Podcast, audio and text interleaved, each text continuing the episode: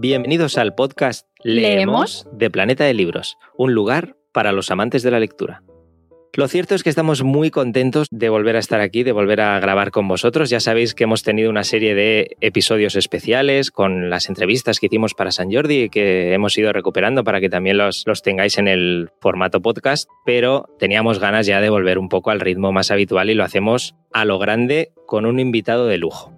Y además, por fin, con Mar también en el estudio. Mar, ¿qué tal? Un placer volver a verte, Edu. Te he estado escuchando con todas estas entrevistas, estos especiales de San Jordi, pero tenía muchas ganas de volver a encontrarte aquí. La verdad es que sí, se ha hecho, se ha hecho largo, pero por suerte estamos, estamos todos bien. Y bueno, eh, obviamente tenemos a Mar aquí y ese invitado de lujo que vamos a... O sea, no lo vamos a revelar todavía. No, no, yo creo que vamos a jugar un poco. Exacto. ¿Qué te parece? Vamos a dar una serie de pistas a nuestros oyentes y a ver si se imaginan. Primero diremos que es un escritor que es de Teruel. Exacto. Yo añadiré que nos ha enseñado a amar todavía un poquito más el Museo del Prado. Y esto yo creo que es la pista más clave de todas, que es uno de los ganadores del Premio Planeta. Si con esto todavía no lo sabéis, ya os vamos a decir directamente que es el autor de la novela El mensaje de Pandora. Y hemos pensado, estábamos hablando ahora con Edu a ver cómo presentábamos el libro y teniendo en cuenta que estamos muy contentos de que las librerías hayan vuelto a abrir sus puertas, qué mejor que hacer una de nuestras cosas favoritas que hacemos en una librería, que es coger un libro, darle la vuelta y leer la contraportada. Os la leo. El día que Aris cumplió 18 años, recibió esta extraña carta. Le llegó desde Atenas, en un sobre verde con el apremio de que debía leerla de inmediato. Escrita en circunstancias excepcionales, en ella su tía evoca el último viaje que hicieron juntas por el sur de Europa y le confía un secreto que lleva eones guardándose. Que los antiguos mitos esconden la clave para comprender el origen de la vida, las enfermedades e incluso nuestro futuro. Estamos ante una fábula lúcida, deslumbrante, que expandirá nuestro punto de vista sobre cuestiones que están llamadas a alterar el equilibrio de nuestra civilización. Mira, solo con la pasión con que has leído la, sinopsis, yo creo que ya todos los que nos escuchan deben estar encantados, pero ¿quién mejor para hablar de eh, este libro del mensaje de Pandora que su autor? ¿Qué tal, Javier Sierra? Bienvenido. ¿Qué tal? Muy bien hallado. La verdad es que es lo que decíamos. Te agradecemos mucho que estés aquí porque es como un poco la, la vuelta a la normalidad, de, de, en este caso del, del, podcast de Planeta de Libros. Y qué mejor que hacerlo pudiendo charlar contigo y además sobre, sobre una novela que acaba de llegar a las tiendas para, para los lectores. Bueno, y es una novela que se ha escrito en circunstancias muy especiales, como sabéis, porque no tenía yo en mis planes, en mi organigrama de trabajo, acometer un proyecto como El mensaje de Pandora, pero cuando, en fin, el mundo se vio eh, atropellado literalmente por la pandemia del coronavirus y nos vimos obligados a confinarnos todos en nuestras casas, yo que estoy acostumbrado a los confinamientos para escribir mis novelas, vi que este era especial, porque no era yo el que se quedaba encerrado para imaginar mundos y volcarlos sobre el papel, era el mundo entero el que se quedaba en stand-by, en pausa, eh, esperando eh, el mejor momento para reactivarse. Y en esas circunstancias, en esas primeras semanas, descarté los proyectos que tenía encima de la mesa y eh, me di cuenta de que como escritor eh, tenía algo importante que poder hacer y es poner mi voz al servicio de la esperanza, al servicio de reactivarnos eh, una vez que hubiera pasado todo este asunto y sobre todo al servicio de la reflexión, porque este asunto de la pandemia no es la primera vez que, ha sucedido. Hem, hemos eh, superado otras pandemias en el pasado y desde luego también hay muchas claves para comprender este momento en la ciencia, en la historia y sobre todo también en la mitología. Y puesto todo eso en relación, eh, bueno, pues me inspiró eh, este texto de El mensaje de Pandora, que es una carta, es una novela eh, muy directa y, que yo creo que es casi, casi de las novelas de apremio, de urgencia. Me gusta mucho esta eh, introducción que has hecho al libro porque eh, yo creo que también has dejado caer algunos detalles importantes como el hecho de la esperanza, ese vínculo que tenemos con, con la misteriosa Pandora, pero también nos has dejado casi claro una de las primeras preguntas que te queríamos hacer, que es que es casi una novela que te eligió a ti más que tú a la propia novela. Pues absolutamente. Aunque suele ocurrir así, eh, yo creo que, las novelas son las que eh, eligen a sus autores y, son las que te empujan a, escoger los protagonistas, eh, el ambiente, la época, el ritmo. Pero hay veces, hay veces en las que esa elección se hace a empujones, no se hace por sugerencia, no, no te silban en el oído las historias, ¿no? Durante meses o a lo mejor años.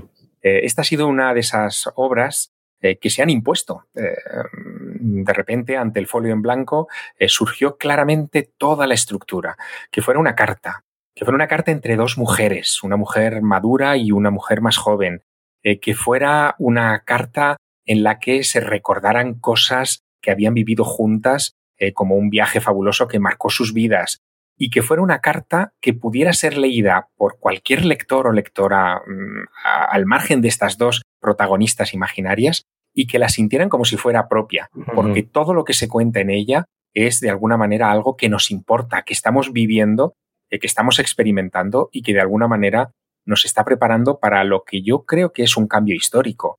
Eh, ninguna pandemia, ninguna eh, situación como la que estamos viviendo en estas fechas ha dejado mm, intacta a la sociedad. La ha mutado por un lado o por otro, parcial o totalmente, pero la ha mutado. Y eso yo lo vislumbro y lo he querido transmitir con toda potencia en esa energía que se genera entre las dos protagonistas de esta historia. Justo precisamente, Javier, quería preguntarte por estas dos mujeres, estas dos protagonistas de la historia que son Aris y su tía, y que ya se ve desde, desde el inicio, desde el principio de esta carta, que tienen una relación muy especial. A mí me ha recordado cuando, cuando empecé a leerla, que justo estoy ahora empezando con ella. También una relación muy similar que tenían mi madre y mi tía me, vino directamente a la cabeza, la verdad, y que hicieron también un viaje cuando mi madre era muy joven, las dos juntas, ¿no? Entonces quería que, nos hablaras también de, esta relación, ¿no? De, Aris y su tía. Bueno, yo creo que eh, hay que ponerse en situación, ¿no? Eh, he, acudido a um, un género literario eh, que casi casi había desaparecido o que casi casi hemos dejado de practicar, ¿no? Eh, tu madre y tu tía Mar en, esa época, eh, seguramente era la época pre-internet, eh, cuando tenían que comunicarse, acudían al folio en blanco, meditaban incluso durante varios días lo que iban a contarle a la otra y antes de ponerse a escribir, incluso a veces reunían materiales con los que construir esa carta.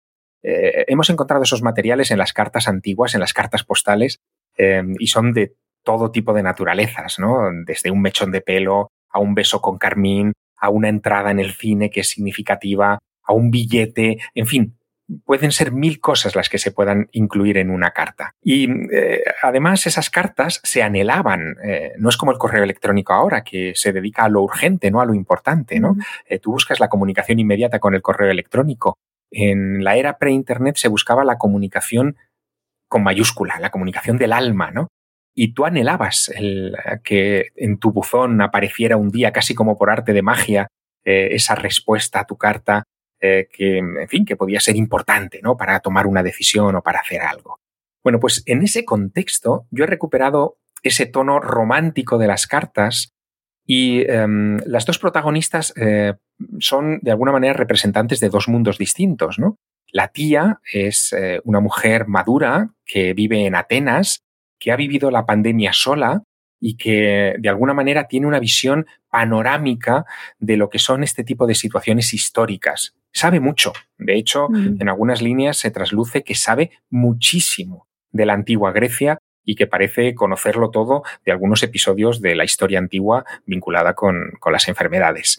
Y la destinataria en cambio, pues podríamos decir que es una, una millennial, ¿no? O, alguien muy joven eh, que está eh, cumpliendo 18 años, que está abandonando el territorio ya de la infancia y adolescencia para entrar en el territorio de la vida adulta y, que de alguna manera eh, se sorprende por recibir un gran sobre de color verde, que es como los que utiliza siempre su tía, lleno de, de fóleos escritos con urgencia que la apelan directamente a saber una serie de cosas que van a ser importantes para eh, los días posteriores a la pandemia y los meses y los años, ¿no?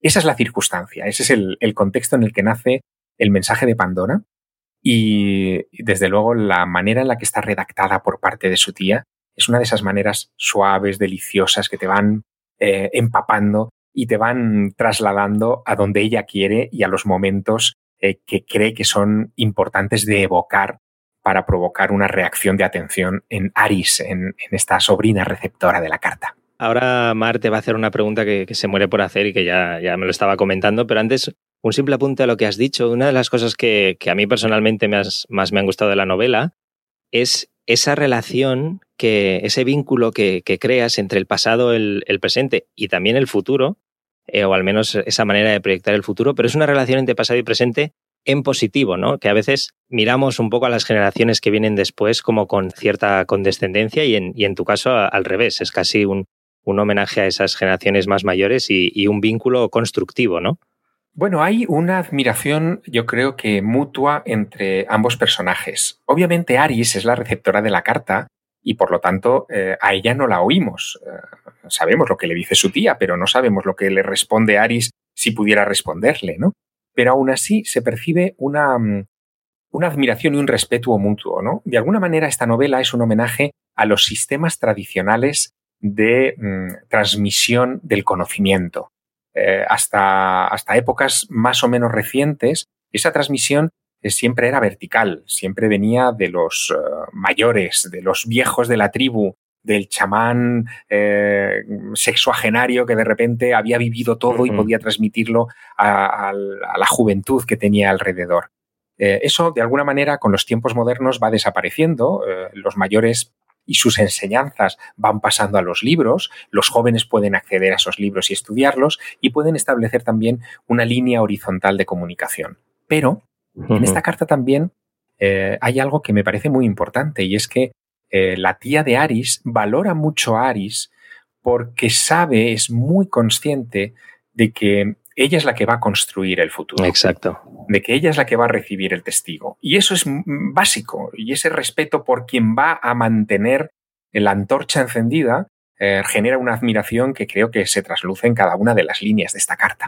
Nos aparece de nuevo un poco aquí la palabra esperanza, ¿no? Que decía también Edu antes, esa esperanza en Aris y en, su papel que tendrá de cara al futuro. No quiero continuar sin antes hacer una referencia un poco a lo que decías de las cartas antes, Javier, porque mm, creo que es una maravillosa manera y un maravilloso recurso de haber escrito esta novela, precisamente estas cartas, y la manera en cómo tú lo describías antes realmente eh, hace un reflejo como de esas cartas como tesoro, ¿no? Como si fueran un tesoro que muchas veces se guardaban, evidentemente, en esa época previa a Internet y previa a estos correos electrónicos tan, tan instantáneos, ¿no? Bueno, yo he elegido, he elegido Mar la, digamos, eh, la visión de la carta, el género epistolar, eh, por, por, varias razones, ¿no? Pero mm, hay una de lector, y es que hay grandes novelas de la historia de la literatura que son novelas epistolares. Eh, me viene a la cabeza, por ejemplo, Drácula de Bram Stoker, ¿no? Que está construida sobre cartas y que nos da eh, el perfil de uno de los personajes, eh, yo creo que, más, mm, eh, de más volumen de la historia de la literatura de los últimos 200 años. pero también he elegido el género epistolar porque yo lo practiqué mucho durante muchos años. En mi infancia y en mi adolescencia, yo escribía a todo el mundo y recibía cartas de todo el mundo. Y esto no es una manera de hablar, es que era literal, escribía a todo el planeta, en fin, a gente de, muchos lugares cuando no existía Internet, pero yo conseguía las direcciones a través de revistas, por ejemplo, había siempre secciones de contactos en las revistas antiguas. Un señor de repente al que escribía en Guatemala me ponía en contacto con otro de México y este a su vez con una señora de Argentina que estaban interesados en el espacio y en los misterios del universo, que era lo que a mí me fascinaba entonces, y me, escribían. Y todo eso eh, a mí me dejó una, un recuerdo de esos años eh, absolutamente maravilloso. Eh, mi padre era cartero y además mi padre era el que traía las cartas a casa, era el que me traía esas noticias y yo siempre lo, esperaba con, con ansia. ¿no? Y además mi padre me contaba muchas cosas sobre el mundo de las cartas y del reparto y de la gente que recibía a veces cartas, gente que era muy mayor y que no sabía ni leer ni escribir y él les tenía que leer las cartas que a mí me, enternecieron y se me quedaron grabadas a fuego. Y fruto de todo eso, es de donde surge eh, este homenaje también al género epistolar que es el mensaje de Pandora. Yo creo que uno de los elementos de, la novela más importantes es el conocimiento, esa curiosidad por bandera, la curiosidad como, como catalizadora ¿no? de, esa búsqueda de conocimiento. Yo creo que aquí también hay un poco de, del ejercicio que has hecho tú a, raíz de, la situación en la que nos hemos visto todos involucrados de eh, descubrimiento propio, ¿no? Porque eh, uno de los temas que, deslizas también en, la novela es el cómo funcionan los virus, el origen de las pandemias, en cómo se produjeron o, qué efectos tuvieron las pandemias en, el pasado. Y entonces hay una visión hacia el pasado también para entender nuestro presente y quizás nuestro futuro, ¿no? Esto es un poco también algo estructural y, básico en, el mensaje de Pandora. Bueno, los escritores eh, utilizamos la literatura para ordenar el mundo exterior, ¿no? Eh, de alguna manera, cuando nosotros empezamos a tomar notas, construimos personajes y pensamos en los distintos capítulos y en la manera de secuenciarlos, lo que intentamos es poner orden, poner orden a esto tan tumultuoso y a veces tan difícil de entender y de comprender que es la vida. Cuando además los escritores nos enfrentamos a situaciones que son verdaderamente eh, revolucionarias e importantes, eh, esa necesidad, esa urgencia de, entenderlo eh, se acentúa y eso explica que yo me haya puesto manos a la obra con este libro de una manera tan, fin, tan decidida, ¿no? Eh, hay, algunos casos en la historia de la literatura en los que autores importantes han alumbrado obras a una enorme velocidad. recuerdo, por ejemplo, a Sir Arthur Conan Doyle, ¿no? el padre de Sherlock Holmes. Él escribe Estudio en Escarlata a finales del siglo XIX en 15 días. Es la novela que definirá a Sherlock Holmes como personaje histórico, ¿no? Y lo hará en 15 días y cuando terminó de escribirla, eh, presa de una especie de fin de actividad febril, eh, él lee el manuscrito para corregirlo y casi no lo reconoce, eh, porque le ha brotado desde no se sabe qué entraña, ¿no? Bueno, pues a mí el mensaje de Pandora me ha brotado de una manera parecida, urgido por esta necesidad de comprender qué momento estamos viviendo. Y lo he entendido eh, cuando he puesto eh, la situación actual de pandemia frente a los espejos de la historia, de la ciencia y de la mitología. El de la historia me ha hablado de que esta no es ni la primera ni la peor de las pandemias que hemos vivido. Eh, ya hay textos, por ejemplo, del siglo V antes de Cristo, escritos por, por griegos, donde se describen epidemias de gripe de una manera muy particular y que obligaron a Hipócrates a sentar las bases de la medicina moderna. Eh, hay incluso relatos en la antigua Sumeria que hablaban de cómo tapiaban ciudades para hacer cuarentenas a los enfermos, las tapiaban, no, no, no son cuarentenas como las nuestras, son muchísimo más severas, ¿no? Y condenaban a muerte a cualquiera que escapara de aquellos muros. Y cuando lo he contrapuesto a, por ejemplo, a la mitología, me he llevado muchas sorpresas, ¿no? En la mitología yo he buscado lo que pensaban los antiguos del el origen de las enfermedades. Y me he encontrado, claro, con el mito que da título a mi novela, con el mito de Pandora. Es eh, la historia eh, de una venganza en el fondo. Eh, Zeus descubre un día que el ser humano ha aceptado el fuego de los dioses que robó Prometeo. El fuego de los dioses es una metáfora de la inteligencia, eh, los humanos se han hecho inteligentes de repente, se han hecho conscientes y Zeus no lo tolera. Así que decide vengarse de los humanos y les envía a Pandora, a la primera mujer de la historia, con una caja en las manos, con la orden de que no la abra. Zeus sabe que la va a abrir. Y cuando Pandora llega a tierra, lo primero que hace es abrir la caja y de ahí salen todas las enfermedades. Y esa historia tiene su reflejo en la ciencia, porque en la ciencia hay algunas teorías que dicen que las enfermedades, también la vida, pero sobre todo las enfermedades, nos llegan continuamente del espacio a bordo de cuerpos celestes, de cometas, asteroides, meteoritos, que son como cajas de Pandora. Pero claro, entre el, el mito de Pandora y las teorías científicas avaladas por algunos premios Nobel, hay por lo menos 25 siglos de distancia. Y eso a mí me resultó fascinante para que lo pudieran comentar las dos protagonistas, Aris y su tía, en esta carta. Es que eh, es fascinante también el hecho de que efectivamente el mito de Pandora lo tenemos como, como eje de, de, la propia, bueno, está incluso en el título, pero al final vas haciendo un repaso de, diferentes áreas, diferentes ámbitos, científicos, eh, mitología, historia, y armando un, rompecabezas que eh, parece una historia corta, pero en realidad todo el contenido que, tiene es, es, impresionante, ¿no? Bueno, yo he escrito, eh, y además de manera muy meditada, he escrito una fábula para todo tipo de lectores, desde lectores jóvenes, adolescentes, casi niños, eh, hasta lectores, hasta los lectores más mayores de la casa, ¿no? Eh, de alguna manera es uno de esos relatos transversales que una vez leídos eh, permiten dialogar, permiten la discusión, el debate, el comentario, porque mm, lo que hacen Aris y su tía es proponernos continuamente en los distintos pasajes de esta carta y del viaje que ellas describen por el sur de Francia y el norte de España, donde encuentran muchas claves de esta situación, lo que hacen es proponernos elementos de reflexión y de discusión de manera permanente. Eh, es un texto, fíjate, que también he querido que fuera corto en extensión de páginas, ¿no? Estamos hablando de un texto de unas 200 páginas con, con ilustraciones que se han construido de manera muy precisa para que no fueran una repetición de lo que está contando el texto, sino que de alguna manera fueran una expansión de lo que está contando el texto y aumentaran la capacidad interpretativa del lector.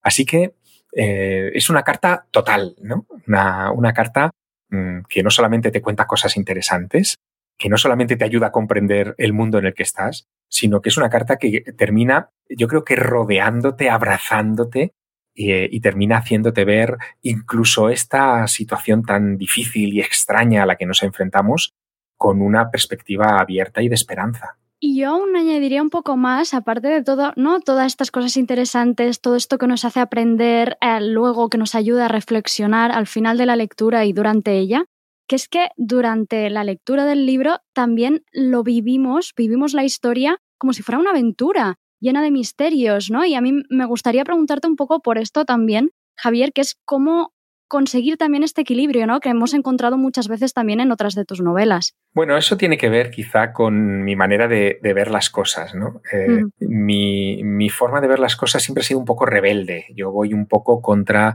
los eh, discursos dominantes, contra las verdades establecidas, contra lo que parece claro, ¿no?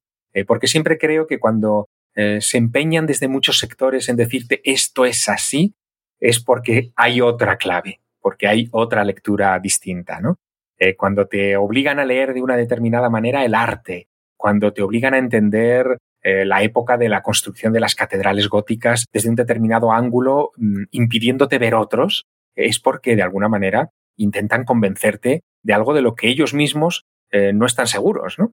Y a mí eso me fascina, ¿no? El encontrar las segundas, terceras y hasta cuartas lecturas de las cosas, porque creo que es un ejercicio muy estimulante eh, desde el punto de vista eh, intelectual, pero también se convierte al final en una aventura. Quien aprende, por ejemplo, a leer en las claves del arte de Leonardo da Vinci en mi novela La Cena Secreta, cuando se enfrente a cualquier otra obra de Leonardo, va a empezar a encontrar esas claves ¿no? y, las va a descifrar por, su, por sus propios miedos. Lo mismo ocurre con los lectores del Maestro del Prado, que aprendieron cosas del Bosco, de Botticelli y de tantos otros, y cada vez que se encuentran en un museo, no necesariamente el Prado, en un museo con una pintura de aquella época, saben que tiene una lectura, que se pueden leer, que hay incluso hasta textos de verdad escondidos en algunas de ellas. Bueno, pues con, con la historia de Pandora pasa un poco lo mismo, ¿no?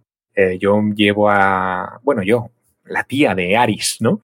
Lleva de paseo a los lectores a algunos lugares interesantes, eh, por ejemplo, a la Catedral de Girona, eh, donde descubrirán cosas que si cualquiera mañana quiere acercarse a comprobarlas allí, las va a encontrar, claro que las va a encontrar. Eh, así que mis novelas son invitaciones a trascenderlas, es decir, a no quedarte en sus páginas, sino a convertirte tú mismo en lo que podría ser un buen protagonista de cualquiera de mis historias. Oye, y hay una, una pregunta que yo creo que también es, es importante hacerte también y también la desliza la propia protagonista, ¿no? La propia Aris, que es si hay esperanza, si esta, este episodio que hemos vivido nos va a hacer más mejores personas, más fuertes y, más inteligentes, sobre todo ahora que estamos hablando tanto de, de sabiduría y conocimiento. Pues mira, para responderte a esa pregunta, te voy a plantear un pequeño ejercicio de imaginación. ¿no? Tenemos que saber que las pandemias son tan antiguas como la civilización. Eh, las primeras civilizaciones, ahora empezamos a saberlo, eh, nacieron hace 10.000 años. Eh, de hecho, en la carta, la tía de Aris habla de unas ruinas muy misteriosas que hay en, en la antigua Ur de Caldea, la moderna Sanli Urfa en, Turquía, y que fueron esculpidas hace 10.000 años al tiempo que los seres humanos inventaron la agricultura y la ganadería. En esa época fue cuando surgen las pandemias. En esa época de salto al neolítico, cuando dejamos de ser cazadores nómadas, empezamos a controlar territorios y a cultivarlos, agruparnos en eh, poblaciones cada vez más numerosas. Eh, en ese ambiente donde vivimos y convivimos con animales, saltan los primeros virus. Eh, los virus encuentran en, la gran densidad de humanidad la oportunidad de, en fin, de propagarse y surgen las pandemias. Bueno, pues fíjate, desde esa época hace 10.000 años hasta hoy, no ha dejado de haber ataques pandémicos en, todas las épocas históricas. Unos más grandes que otros, unos más graves que otros, como la peste negra, que mató a uno de cada tres eh, europeos del siglo XIV, o la gripe española, que se cobró oficialmente 50 millones de víctimas mortales en 1918 y extraoficialmente, es decir, científicamente, probablemente entre 100 y 120 millones de muertos. Bueno, a pesar de todo eso, cuando lo pones en una línea de tiempo, la humanidad siempre ha salido adelante. La evolución de nuestra especie siempre es ascendente desde el neolítico hasta el siglo XXI. Por lo tanto, esta pandemia es un escalón más en ese camino y hay, por supuesto, posibilidad de seguir creciendo como especie porque cada vez, aunque nos parezca mentira, y parece raro decirlo en estas circunstancias, aunque cada vez lo hacemos mejor frente a las pandemias. Es el post-tenebras lux, ¿no? La luz después de las tinieblas siempre. Claro, es el post-tenebras lux, efectivamente, pero visto y comprendido eh, abriendo el gran angular de la historia. Si juzgamos solo el presente, si solo nos concentramos en los últimos titulares de la prensa o en las últimas declaraciones del responsable de sanidad o del primer ministro o presidente de turno, nuestra visión será muy estrecha.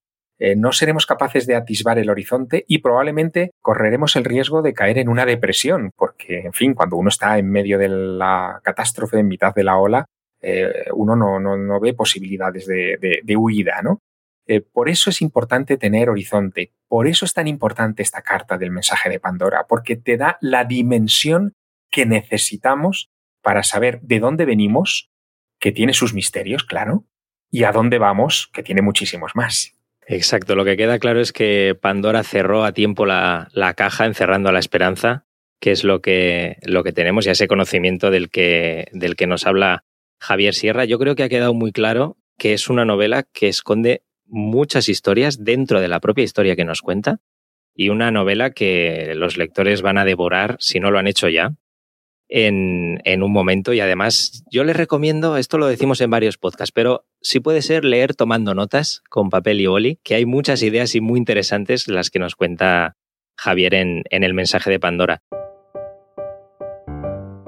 Muchas gracias, como decíamos al principio, y lo reiteramos por, por acompañarnos en este, en este episodio de, regreso, de esperanza también, y por el hecho de, de haber, habernos dedicado tu tiempo. Ha sido un placer y sobre todo me queda la satisfacción de saber que esa carta, en ese sobre verde venida desde Atenas, eh, os ha llegado. Un placer, Javier. Y ahora es que justo Edu estaba diciendo lo de esto de leer tomando notas.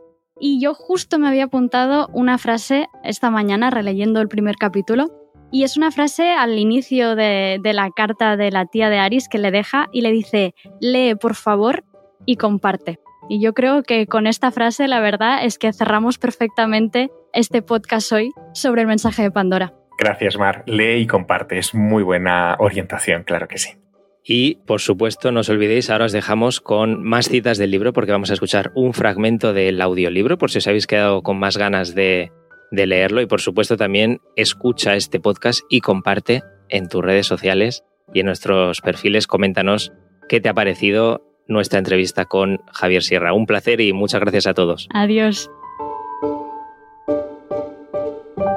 Como verás, esto no es una carta normal. Es un mensaje en una botella, una epístola de las antiguas, una advertencia escrita con la esperanza de que la recibas antes de que nada tenga remedio.